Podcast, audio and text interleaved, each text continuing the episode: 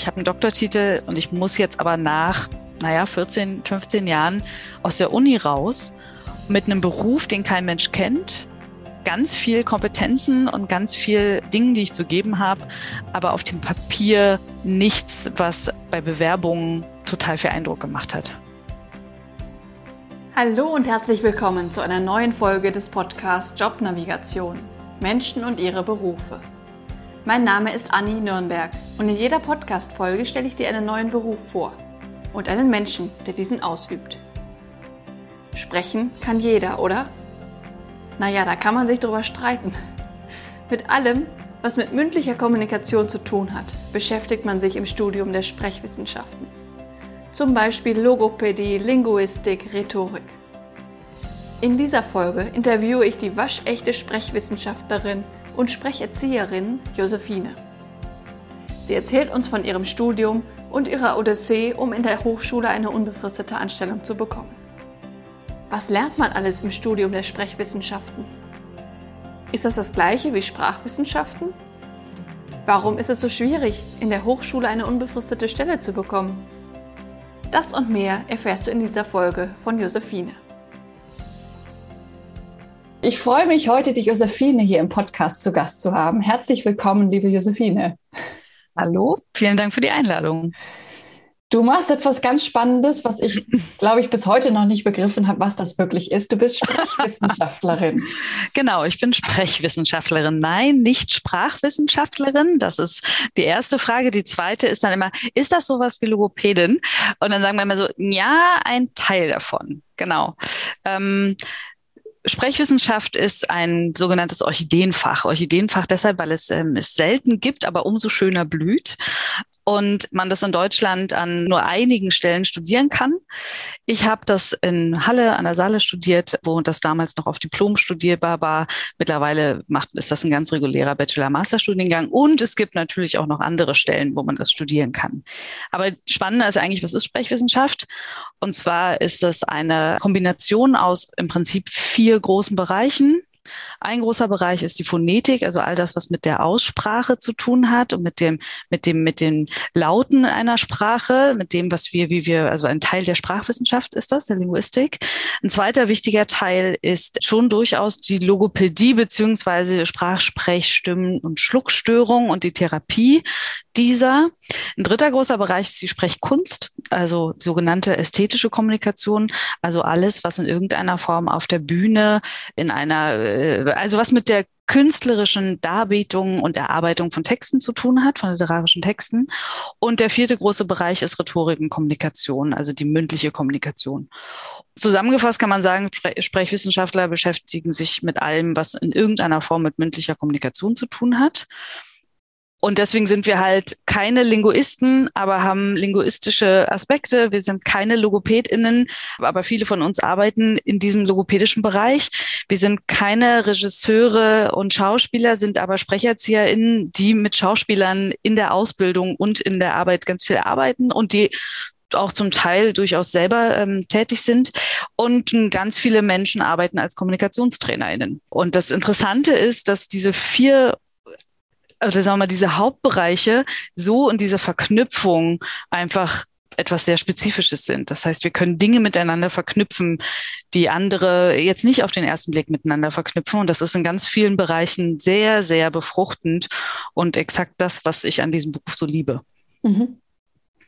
Das ist aber auch Segen und Fluch, weil man natürlich man ist eben nicht so spezialisiert wie eine Logopädin und man ist also jedenfalls nicht am Ende der Ausbildung. Ne? Da kann man eine Zusatzausbildung machen und dann ist man durchaus spezialisiert, aber nicht am Ende der Ausbildung. Man ist keine Linguistin, ja, man ist in einem Bereich sehr gut und hat eine Ahnung, aber man hat halt, man ist auch keine Schauspielerin, was einem dann auch immer erklärt wird. So, aber wenn ich zum Beispiel Kommunikationstrainings mache und kann den, den Studierenden oder meinen Klientinnen einfach erklären, warum ihre Stimme gerade so klingt, wie sie klingt und was sie dagegen machen können, dann mhm. ist das etwas, was andere KommunikationstrainerInnen definitiv nicht machen können. Mhm.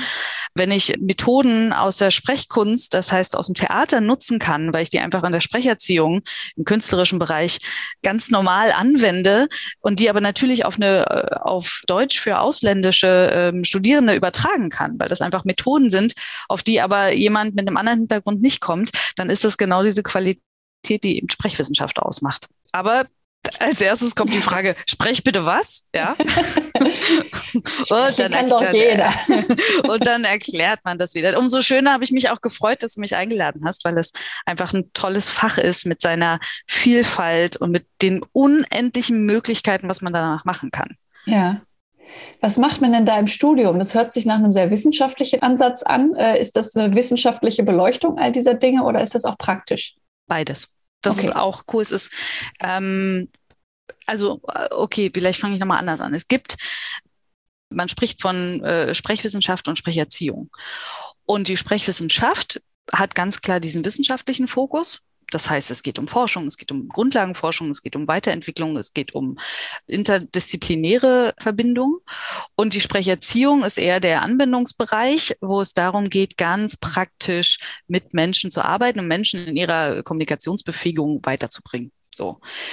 Beides ist in meinem Studium ganz klar vereint worden. Es gibt Ausbildungsbereiche, also die sogenannten Sprecherziehungsprüfstellen, die an verschiedenen Unis sind, die sind, haben dann eher praktischen Bezug, wobei das eine oder das ohne das andere ja nicht funktioniert. Mhm. Ähm, und deswegen würde ich, äh, würde ich sagen, es ist ganz klar eine Anwendungswissenschaft. Aber es hat eben auch sehr, sehr viel mit Grundlagenforschung zu tun, weil wir natürlich wenn Sachen nur anwenden können, wenn wir die Grundlagen verstanden haben. Ja. Aber es ist definitiv zu sehen eher als eine Anwendungswissenschaft. Und so war auch das Studium. Es war ganz viel Selbstreflexion, es war ganz viel Selbstsprechen, selber Sprechtraining machen. Es gab einen Eignungstest. Ich musste also, man musste einen künstlerischen Text vortragen, man musste eine Rede halten, man musste ein Lied singen, um die Musikalität in irgendeiner Form dazu bringen. Dabei wollten die nicht hören, ob man schön singt, sondern eigentlich nur, ob man ein Gefühl für äh, Musik hat oder Musikalität hat, um das übertragen zu können. Den habe ich gerade so geschafft. diesen Test, weil ich nämlich aus Berlin bin und genau so gesprochen habe. Und die äh, gesagt haben, na, so geht das aber nicht. da müssen wir erstmal kicken. Und ich war völlig so, wie, wat, wie, äh, wie ich spreche Dialekt, kann ich mir ja nicht vorstellen. So. Und dann war das ein hartes Training, weil die Idee natürlich nicht ist, den Dialekt abzutrainieren, aber diesen Schalter zu finden, wo du einfach sagst, so, jetzt kann ich in Dialekt sprechen und jetzt bin ich, kann ich halt wieder in Standarddeutsch sprechen, denn ja. ich bin ein Vorbild und ich muss anderen Leuten ja beibringen, wie es funktioniert. Und das lernt man einfach nur durch selber trainieren. Das war ein ganz großer Anteil. Ein anderer großer Anteil war wirklich die eigenen Kommunikationskompetenzen zu schärfen, zu reflektieren und zu trainieren. Und von der Selbstkompetenz ist man dann irgendwann dahin gekommen, wie man das anderen beibringen kann. Das heißt eine Methodenkompetenz. Ne? Wie kann ich das mit Leuten machen? Und am besten lernt man es durchs Vorbild. Aber nicht bei allen geht es immer nur ums Vorbild, sondern ich brauche natürlich auch einen Methodenkoffer, wo ich einfach Dinge miteinander verknüpfen kann. Und das Ganze eben immer wieder wissenschaftlich reflektiert. Ja. Okay. Wie bist du denn darauf gekommen, das zu studieren? Weil ich Logopädin werden wollte und es nach, ich habe 98 Abi gemacht und es war einfach ganz klar, eine private Logopädenschule können wir uns nicht leisten, an einer staatlichen Logopädenschule keine Chance. Also hat mir meine Mutter von einer Arbeitskollegin und Arbeitskollegin erzählt, die Sprechwissenschaftlerin war und gesagt, hör mal, das klingt eigentlich ganz gut, was die macht. Die ist bei uns an der Schauspielschule Sprecherzieherin. Ich habe viel Theater gespielt in meiner Jugend, hatte also da so ein bisschen eine Affinität so und dann hat mir die davon erzählt und ich dachte, cool, ich kann Theater spielen, ich kann auch sozusagen das machen, was Logopädinnen machen, finde ich super. Und habe den Eignungstest gerade so bestanden. Zum Glück war das Abi dann gut genug, dass ich genommen wurde und konnte dann anfangen. Das sind auch immer nur, damals waren es immer nur, ich glaube, 20 Leute pro Jahr. Wir haben immer nur im Wintersemester aufgenommen, 20 Leute. Also deswegen auch Orchidee, ne, sind halt auch einfach nicht viele. Mittlerweile gibt es ein paar mehr Plätze. Das ist ganz schön. Ja. Die Chance haben definitiv mehr Leute.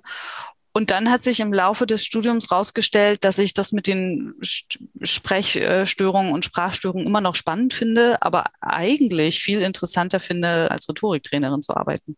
Mhm. Und so hat sich so ein bisschen der Weg dann verändert. Und das ist auch das Coole, dass ich natürlich diese anderen Dinge ja alle gelernt habe. Ich möchte, also ich traue mir nicht mehr zu, in dem Bereich zu arbeiten. Das, ja, also mit viel Mhm. Mit viel Mühe könnte man das sicherlich schaffen, aber das ist nicht mehr mein Bereich. Es hat sich ziemlich schnell herausgestellt, dass meine Bereiche Kommunikationstrainings und Sprecherziehung sind. Und da war so ein bisschen dann die Kippe, wo geht's hin? Und dann hatte ich halt einmal eine Bewerbung an Schauspielschulen zu laufen als Sprecherzieherin. Kannst du mal kurz erklären, was Sprecherzieherin ist? Das ist jetzt schon mehrfach gefallen. Ah, genau. Ähm, also LogopädInnen behandeln, also ganz ganz banal gesagt, Logopädinnen behandeln Menschen mit pathologischen Störungen, das heißt, die wirklich eine Krankheit an der Stimme, am Sprechen und so weiter haben und der Sprache haben. SprecherzieherInnen beschäftigen sich mit Menschen, die ihr Sprechen verbessern wollen, aber das nicht pathologisch ist sondern es sind Menschen, die sagen, ich schnuschel zu viel, ich möchte gerne besser verstanden werden, ja, die vielleicht einen Dialekt abtrainieren wollen, denen gesagt wird, du, du, äh, du bist zu leise oder äh, ne, also Leute, wo noch, wo zum Glück noch nicht klar ist, dass sie krank sind, aber sie in irgendeiner Form sich verändern wollen und ihr Auftreten verändern wollen. Und das ist typischerweise sind wir da irgendwo im Schauspielbereich aber auch Sänger, ganz klar. Also äh, ich habe zum Beispiel lange einen Lehrauftrag an der Musikhochschule in Dresden gehabt und habe junge Gesangsstudierende unterrichtet, dass sie, also die haben wunderschön gesungen und dann haben sie den Mund aufgemacht auf der Bühne und haben so gesprochen. Das ging oh nee. das ging halt nicht. Ne? Also haben wir im Prinzip in der Sprecherziehung geguckt, dass die Sprechstimme genauso klangvoll und genauso gut ist wie, diese, wie die Gesangsstimme. Und das, das machen Sprecherzieherinnen. Und das war so ein Weg, der hätte kommen können. Und der andere Weg, dass ich im Studium schon begonnen habe, Kommunikationstrainings für andere Studierende zu geben, Seminare in sozialer Kompetenz gegeben habe, sehr viel gelernt habe dabei. Also es war sehr viel während des Studiums schon einfach lernen und ausprobieren und machen. Habe viele Jahre als Jugendgruppenleiterin in Ferienfreizeiten gearbeitet. Deswegen war dieser Umgang mit Gruppen, ist, das, das mag ich und es liegt mir auch. Deswegen mhm. lag das nahe. Und dann war einfach klar, der Job, den ich zuerst bekommen habe, der ist es geworden. Und dann bin ich eben von Halle an die RWTH Aachen gegangen. Das heißt einmal quer durch die Republik und habe entschieden, ja klar, hier ist der Job, den ich möchte, weil es auf einmal Studierenden beibringen kann, wie sie ihre Redekompetenz und ihre Gesprächskompetenz aufbauen können. Zwei Monate später hatte ich eine Zusage von der Schauspielschule Leipzig und wenn das andersrum gekommen wäre, wäre ich jetzt ganz woanders. Ja. Das heißt, was hast du dann an der RWTH gemacht? Die philosophische Fakultät, die eigentlich nur so heißt, weil sie eben keine Naturwissenschaft und keine mhm. ingenieurwissenschaftliche äh, äh, Fakultät ist. Also alle Geistes Nein, alle Geistes- und gesellschaftlichen, äh, geisteswissenschaftlichen und gesellschaftlichen Studiengänge sind dort vereint. Und die haben schlauerweise gesagt, es ist wichtig, dass unsere Bachelorstudierenden eine Grundausstattung an rederhetorischen und gesprächsrhetorischen Kompetenzen bekommen. So. Also wie halte ich einen guten Vortrag? Wie kann ich eine Gruppe moderieren? Und damit wurde ein Konzept entwickelt, wo die also sowohl das wissenschaftliche Lernen der Vorlesung als auch praktisch in einem Seminar. Und ich bin eingestellt worden, um diese Seminare durchzuführen. Und das habe ich 14 Jahre lang gemacht immer wieder Konzepte verändert. Äh, aber so im Grundkonzept ist das natürlich immer so geblieben. Hat mir sehr, sehr viel Spaß gemacht, weil es eben auch immer wieder andere Studierende war und es zwischendurch wirklich sich verändert hat, weil sich die Studierenden verändert haben, weil sich ja auch Methoden verändern und so weiter. Mhm. Und dann war ich dadurch also sozusagen in der Mühle des Wissenschaftszeitvertragsgesetz in der Hochschullandschaft gefangen, was nichts anderes bedeutet als entweder du qualifizierst dich oder du bist halt nach sechs Jahren weg. Okay, Soll ich nochmal also das Zeitvertragsgesetz erklären? Genau, also für die Zuhörer, die das doch überhaupt nicht kennen, wäre es gut, da nochmal drauf einzugehen mal ganz banal auf den Punkt gebracht, wenn ich an einer Hochschule arbeiten möchte, dann geht es, geht man immer davon aus, dass man Forschung und Lehre verbindet. Wenn ich nur Forschung mache, dann bin ich meistens über ein Forschungsprojekt angestellt. So. Wenn ich aber an einem Lehrstuhl an der Uni angestellt bin als wissenschaftliche Mitarbeiterin, dann habe ich sowohl beides Lehre und Forschung. Und dann wurde, oh, jetzt ich hoffe, ich sage jetzt nichts Falsches. Ich glaube, Anfang, Mitte der 90er, Anfang der 2000er wurde das sogenannte Wissenschaftszeitvertragsgesetz eingeführt mit der Idee, dass Leute sozusagen nicht für immer an der Hochschule bleiben, sondern dass es eine Fluktuation gibt, damit eine Veränderung passiert, damit kein Entwicklungsstau passiert und so weiter. Hatte im Umkehrschluss aber den Effekt, dass sehr viele Leute es eben nicht geschafft haben, gute Lehre und gute Forschung unter einen Hut zu kriegen weil es einfach beides viel Zeit braucht und Aufwand braucht. Das heißt, entweder du machst schlechte Lehre und schaffst aber deine Forschung oder du machst gute Lehre, aber schaffst deine Forschung nicht. Es gibt sicherlich Leute, die können beides, ist keine Frage. Mhm. Das hängt auch von ganz vielen anderen Faktoren ab, aber Fakt ist, es gibt eine Befristung und die sitzt dir im Nacken. Und bei mir, ich hatte Lust zu promovieren. Ich hatte eine, ähm, die, eine die, ganz gute Diplomarbeit geschrieben und hatte da auch Lust, mich weiter wissenschaftlich zu beschäftigen. Das war überhaupt keine, das war überhaupt kein Thema. Aber dann waren vorher erstmal andere Themen wichtiger, weil ich dann meinen Mann kennengelernt habe, wir dann einfach äh, den ersten Sohn bekommen haben, später den zweiten Sohn. Dann hat man halt zwei Kleinkinder und nebenbei beide gearbeitet. Und da ist in der Tat für Qualifizierung und mal eben eine Doktorarbeit schreiben nicht viel Zeit. Ja. So, da, da war die Priorisierung einfach ganz anders. Und das muss ich auch dazu sagen, durch diese, durch diese Befristung im Nacken habe ich auch immer freiberuflich weitergearbeitet. Also ich habe zwar mal 50 Prozent, mal 80 Prozent Stellen, auch mal eine 100 Prozent Stelle gehabt, aber ich habe immer freiberuflich mir dieses Standbein aufrechterhalten. Zum einen, um ein Standbein zu haben, aber auch ganz klar, weil es mir so einen Spaß gemacht hat, weil das mhm. natürlich ich da mit Zielgruppen arbeiten konnte, mit denen ich sonst nicht so gearbeitet habe. Und das einfach, äh, egal wie, in alle Richtungen immer sehr befruchtend war. Ja.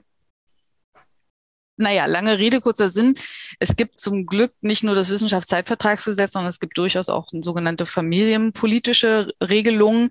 Das heißt, wenn man während der Qualifizierung Kinder bekommt, in Elternzeit geht oder dann währenddessen, dann kann so diese Befristung immer noch nach hinten geschoben werden. Und ich habe sozusagen das Maximum rausgeholt, was geht.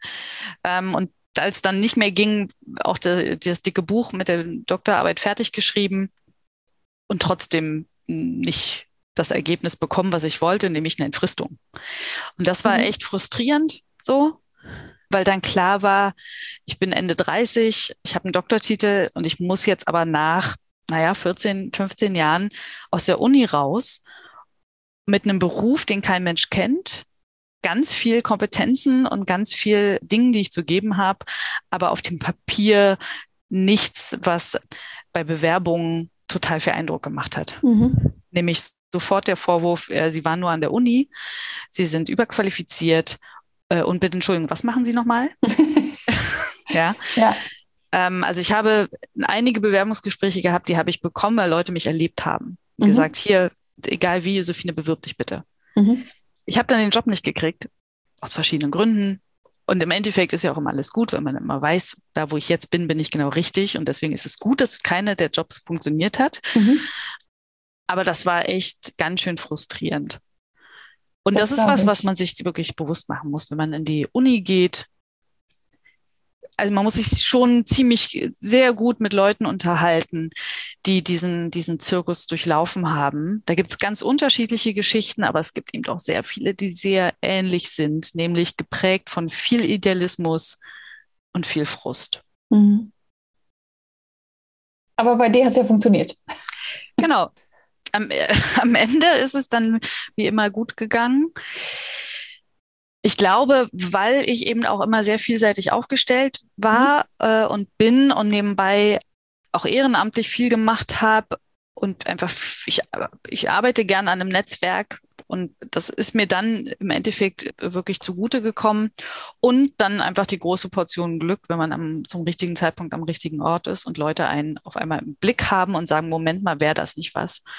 Und so bin ich dann sozusagen von dieser Fakultät, also wo ich mit echten Studierenden gearbeitet habe, peu à peu mit ein paar Stunden in eine Serviceabteilung an der Uni Aachen gewechselt, die sich mit guter Lehre beschäftigt, also die in der Hochschuldidaktik gelandet und habe von Anfang an gedacht, dass es super anderen beibringen, wie sie, äh, also anderen jungen Lehrenden beibringen, wie sie gute Lehre machen, ist wirklich total mein Ding.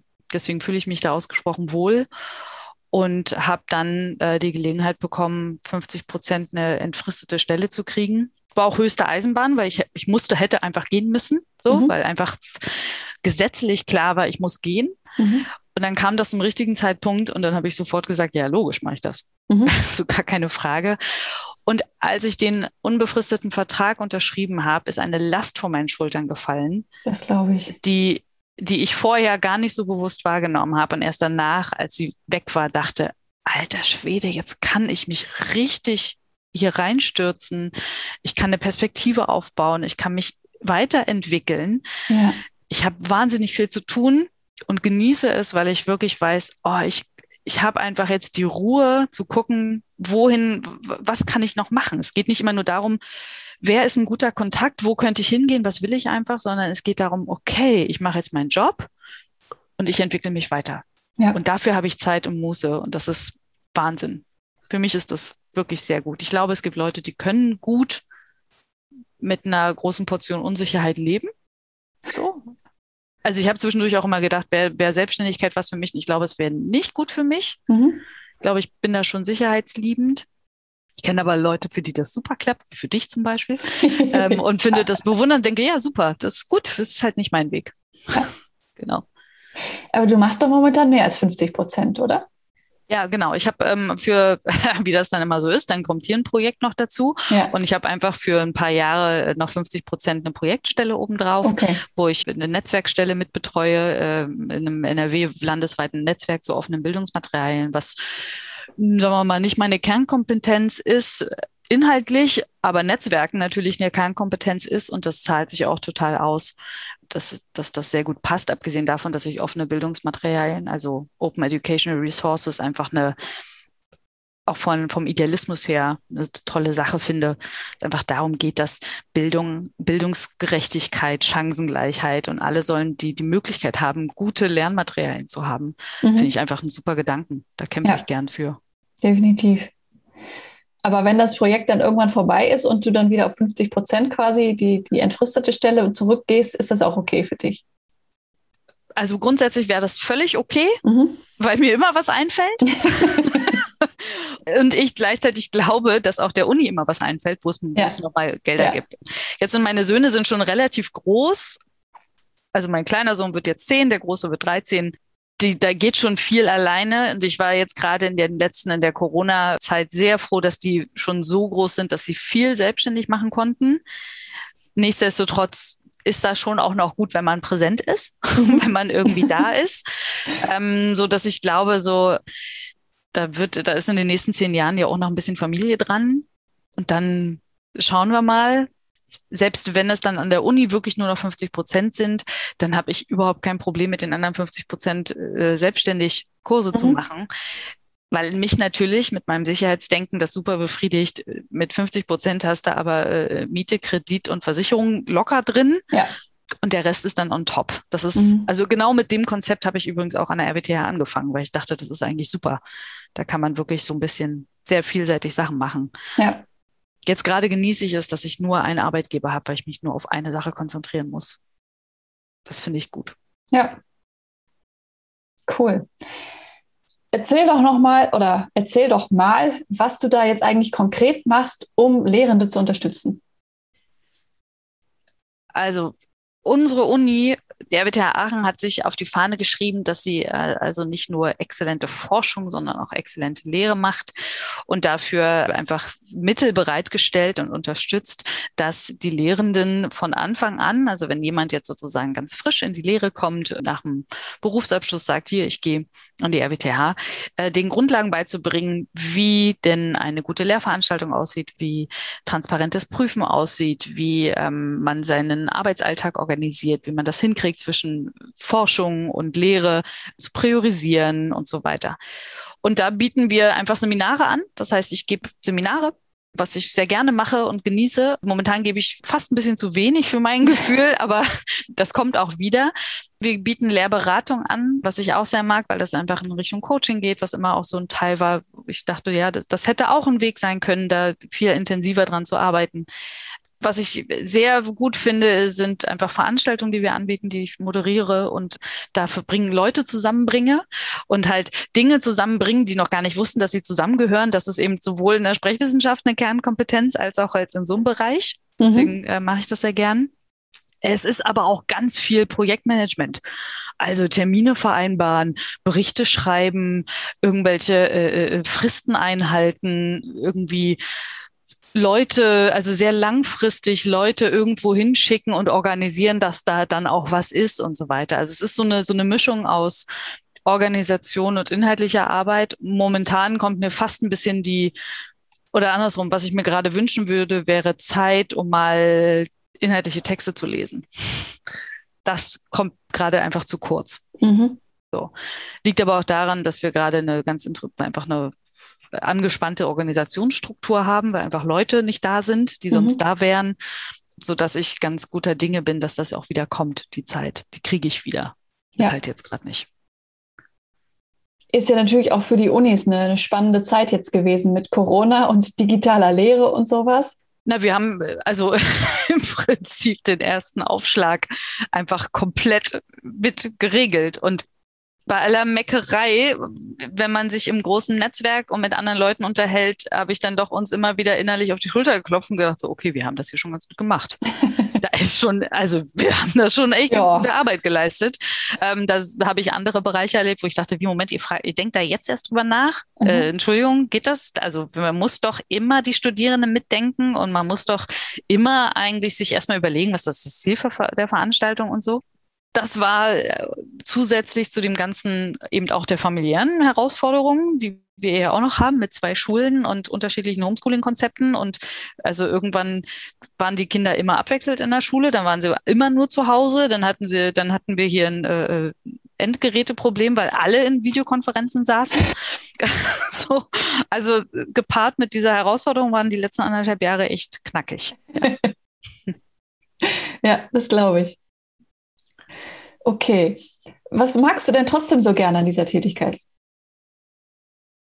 Also was ich, was mich wahnsinnig befriedigt, ist, wenn ich mit Menschen über Kommunikation rede, denen so Strukturen erkläre und sehe, wie in deren Augen so die Glühbirne angeht. Mhm. Und da so ein Aha-Erlebnis kommt und denken so, ach, ah, toll. Ja, so.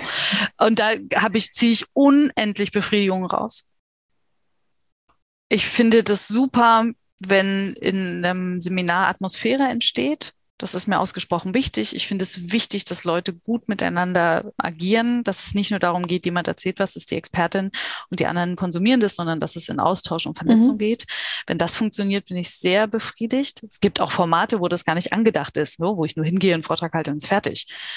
Aber in dem Moment, wenn das eins der Ziele ist, dann befriedigt mich das sehr, wenn das Ziel erreicht wird was manchmal was ich auch sehr mag, und das ist interessant, ich mag es auch, äh, Prozesse zu definieren. Ich finde das sehr schön, wenn man es schafft, immer wieder in Reflexionsschleifen zu überlegen, wie können wir uns als Organisation verbessern, wie können wir Prozesse besser machen, so dass es allen gut geht. Das ja. ist halt so, wie kriegen wir das hin, die Bedürfnisse von Menschen, die in einer Gruppe zusammenarbeiten, auf dem Schirm zu haben, also zu beachten und möglicherweise auch immer wieder zu befriedigen. Ne? Weil schon allein in unserem Team, wir sind so unterschiedliche Menschen. Die einen mögen den Austausch, die anderen sagen, ach komm, lass mich in Ruhe, ich muss jetzt hier nicht über meine Befindlichkeiten reden, zack, zack, abarbeiten.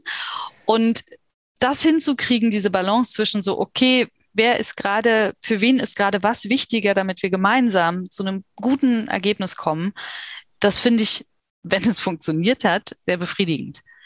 Und dazu gehört für mich immer wieder drüber reden. Es geht nicht ohne darüber zu reden, über seine eigenen Bedürfnisse, über die Bedürfnisse der anderen, über die Wahrnehmung, über das, was hier gerade funktioniert und was halt auch nicht funktioniert. Mhm. Und das ist, äh, und was ich daran mag, ist, dass das gilt ja sowohl für eine Paarbeziehung als auch für eine Familie, als auch für ein Team, als auch für ein Land. Ja, das ist ja einfach in jedem System geht es immer nur darum, okay, wie geht's mir, wie geht's dir, wie geht's uns? Ja. Kommunikation und Beziehung, ja. Ganz genau. Was würdest du denn sagen, was man oder wie man sein sollte, um eine gute Sprechwissenschaftlerin zu sein, jetzt mal im allgemeinen Sinne? Ja, man sollte definitiv äh, Spaß an Menschen haben Wobei ich auch Kollegen und Kolleginnen habe, die gerne auch alleine für sich arbeiten. Äh, und das ist natürlich das super Gute an dem Beruf, dass ich mir eine mhm. Nische suchen kann, wo ich das auch kann. Ne? Also wir haben zum Beispiel, es gibt in einer, in einer äh, forensischen, äh, in der Forensik, an, bei irgendwelchen Landeskriminalämtern gibt es viele, viele Bereiche, wo auch SprechwissenschaftlerInnen arbeiten, weil wir, ja, weil wir natürlich eine Analysekompetenz haben für bestimmte, für bestimmte Bereiche, die andere PsychologInnen zum Beispiel nicht mitbringen.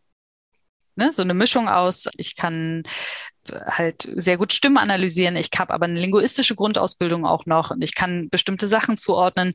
So, jetzt möchte ich nicht sagen, dass die Kolleginnen und Kollegen, dass die jetzt lieber alleine arbeiten, möchte ich damit gar nicht sagen. Also ich glaube, man braucht man braucht ein, schon ein Stück weit äh, einen großen, hohen Grad an Selbstreflexion.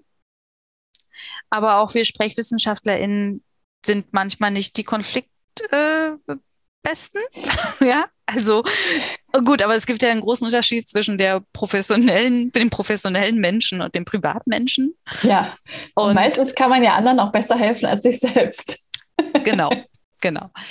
Was ich wohl merke, wir haben durch unseren Beruf, dadurch, dass wir Leuten sozusagen beibringen, wie sie Konflikte lösen, wie sie Kommunikationsstrukturen erkennen, wie sie vielleicht auch Argumente vorbringen, gibt es durchaus, das habe ich von einigen Kollegen und Kolleginnen gehört, die mit Nicht-SprechwissenschaftlerInnen zusammen sind, dass denen vorgeworfen wird, na du, äh, du zauberst doch dann immer deine Rhetorikkiste raus.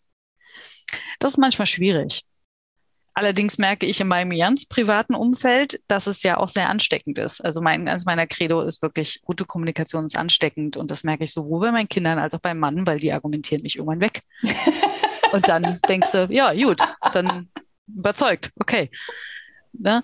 Ähm, aber in der Tat ist das, glaube ich, dass wir schon schneller auf bestimmte Strategien zurückgreifen können als andere, weil sie uns halt bewusster sind. Aber gut, eine Ernährungsberaterin weiß eben auch besser, was er essen sollte oder mischen sollte, mhm. äh, als dass jemand anderes weiß. Ich glaube, das ist ganz normal. Ich weiß nicht, ob ich sagen kann, was eine gute Sprechwissenschaftlerin ausmacht. Okay.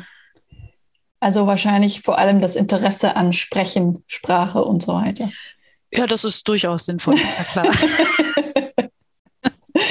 Ja. Aber es gibt okay. eben, es gibt ja auch RhetorikerInnen, die sind super RhetorikerInnen, aber können nicht gut Vorträge halten. Die gibt es ja auch. So. Und das ist dann ja auch eigentlich blöd zu sagen, Entschuldigung. Oder, ne, oder ich bringe Leuten bei, wie sie äh, möglichst mit, mit Lampenfieber souverän umgehen. Und ich selber, ganz ehrlich, ich sterbe. Ich habe auch Lampenfieber. Ich weiß, dass das Lampenfieber mein Freund ist und dass ich das brauche und dass das wichtig ist. Und ich komme von der Improvisationsbühne. Ich finde Lampenfieber auch super. Ich mache das eher nervös, wenn ich keins habe. Aber in dem Moment selber denke ich, oh, Alter, kann das nicht weg sein. okay. Du hast wahrscheinlich nicht im Kopf, wo man das alles studieren kann.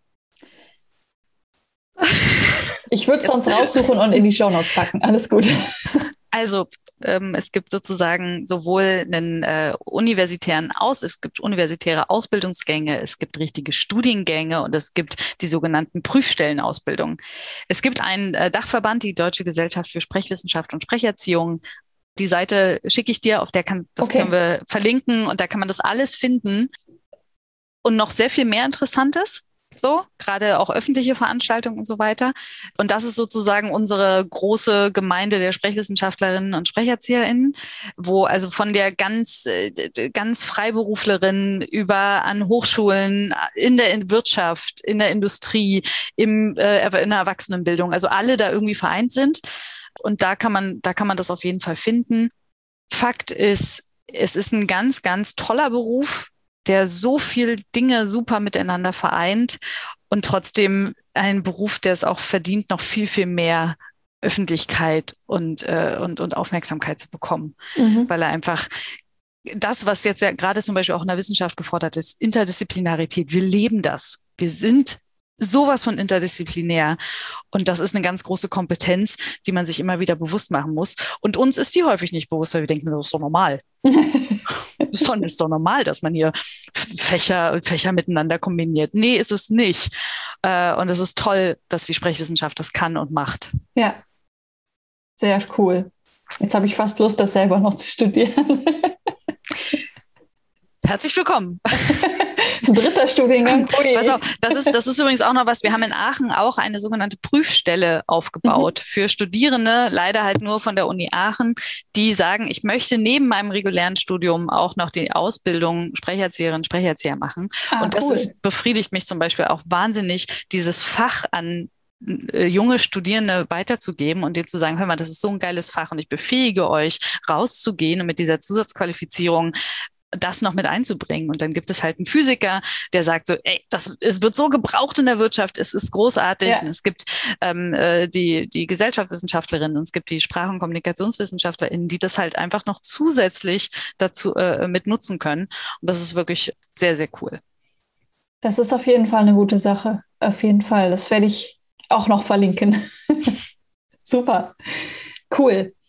Gibt es sonst noch was, was du Menschen, die jetzt gerade zuhören, die ja gerade irgendwo im Prozess der beruflichen Orientierung stecken, mitgeben möchtest? Mm, ähm, ein Rat, der mir gegeben wurde und den ich so exakt immer wieder weitergeben möchte, ist, such dir eine Ausbildung, wo dir die Ausbildung Spaß macht und wo es nicht darum geht, danach möglichst große Aussichten zu haben, sondern such dir etwas, wo du in dem Moment Spaß dran hast. Weil das Wichtigste ist, dass wir in dem Moment einfach Freude und Vergnügen haben und der Rest in den aller, aller, aller, allermeisten Fällen fügt er sich. Ja. So, und nicht zu gucken, womit habe ich denn später mal richtig super Aussichtschancen. Dann hätte ich nicht das studieren dürfen, was ich studiert habe, sondern ich habe einfach geguckt, was das sind halt ganz viele Themen vereint, die ich eigentlich cool finde und dann noch zwei, wo ich überhaupt nicht wusste, was es ist. Und dann habe ich gedacht, ah, interessant, okay, interessant. Dann machst du das jetzt. Und das war, das ist ja immer so, man, man sagt ja immer so, hier, man darf nicht nur irgendwie nach dem Spaßfaktor gehen oder nach dem Lustfaktor gehen. Aber ich finde, gerade wenn ich eine, einige Jahre damit zubringen soll, etwas zu lernen, dann muss zumindest ein Teil davon mir Spaß machen. Ja. Ich hatte auch Bereiche, auf die hatte ich keine Lust und die haben mir auch nicht so viel Spaß gemacht. Da war ich auch nicht gut drin. Mhm. Aber manche Sachen gehören dann eben dazu. Aber es muss auch vieles geben, was, wo man einfach sagt, da hängt, das, das, da habe ich Lust, mich mit auseinanderzusetzen. Und das ja. finde ich einen ganz wichtigen Rat. Ja, und ich finde es auch wichtig, dass eben nicht alles äh, bis zum Ende durchgeplant sein muss. Man kann ja. auch erstmal anfangen, was zu studieren, was einem Freude macht und dann hinterher gucken, was kann ich damit anfangen, was für Möglichkeiten ergeben sich. Weil am Anfang des Studiums kann man das überhaupt noch nicht abschätzen, was für Möglichkeiten man hinterher hat in den meisten Fällen. Nee, und das ist eigentlich, und vielleicht äh, würde ich auch gerne einen Rat geben an die Menschen, die mit solchen jungen Menschen zu tun haben, die gerade suchen, denen nämlich nicht zu sagen, und was macht man dann damit? so, weil das ist nicht die richtige Frage, sondern die Frage, was interessiert dich daran, ist die richtige Frage. Ja. Und nicht, was wirst du später? Ja, und die allermeisten ändern sowieso, selbst wenn sie vorher eine Vorstellung haben, was sie hinterher machen, ändern das sie sowieso im Laufe des Studiums. Absolut, war bei mir exakt, exakt genauso. Ja. Und das ist, ne, also ich habe immer noch eine Dozentin im Ohr, die hat immer gesagt, so, äh, es gibt keine äh, taxifahrenden Sprechwissenschaftlerinnen. Das musst du dir merken. Letztes Jahr, als es so alles so unsicher war, da habe ich gedacht, okay, vielleicht doch. ja, aber, aber so von der Sache her, sich das klar zu machen, diesem Klischee, nee, man findet was und fragt Leute, die auf der Suche sind, nicht danach, was sie dann damit danach machen wollen, sondern fragt sie einfach, worauf sie jetzt Lust haben. Ja. Das ist die viel wichtigere Frage. Definitiv. Dankeschön. Das nehmen wir als Schlusswort. Vielen lieben Dank für das coole Interview. Vielen Dank, es hat echt Spaß gemacht. Das war eine weitere Folge des Podcasts Jobnavigation. Menschen und ihre Berufe mit Anni Nürnberg. Ich hoffe, du kannst jetzt besser beurteilen, ob die Sprechwissenschaften oder etwas ähnliches etwas für dich sein könnten. Wenn dir diese Folge gefallen hat, freue ich mich sehr über eine positive Bewertung oder ein Like auf Instagram. Wenn du gerade im Prozess der beruflichen Orientierung steckst, unterstütze ich dich auch gerne im persönlichen Coaching, wenn du das Gefühl hast, nicht weiterzukommen. Schau dich gerne auf unserer Webseite um, welche unserer Unterstützungsangebote für dich interessant sein können. Du findest sie in den Show Notes verlinkt. Dort findest du auch kostenfreie Angebote, wie zum Beispiel die Motivations-Challenge ein achttägiger Online-Kurs, der dir zu mehr Motivation im Alltag verhilft. Mehr Infos und die kostenlose Anmeldung dazu findest du auf www.jobnavigation.de slash motivations-challenge. Nächste Woche kommt schon die 50. Folge dieses Podcasts heraus. Dies wird gefeiert mit einer besonderen Folge, in der ich mit und für euch die letzten 50 Folgen nochmal Revue passieren lasse und die wichtigsten Erkenntnisse, was Menschen im Beruf Erfüllung und Glück erleben lässt, zusammenfasse. Es lohnt sich dran zu bleiben. Deine Annie.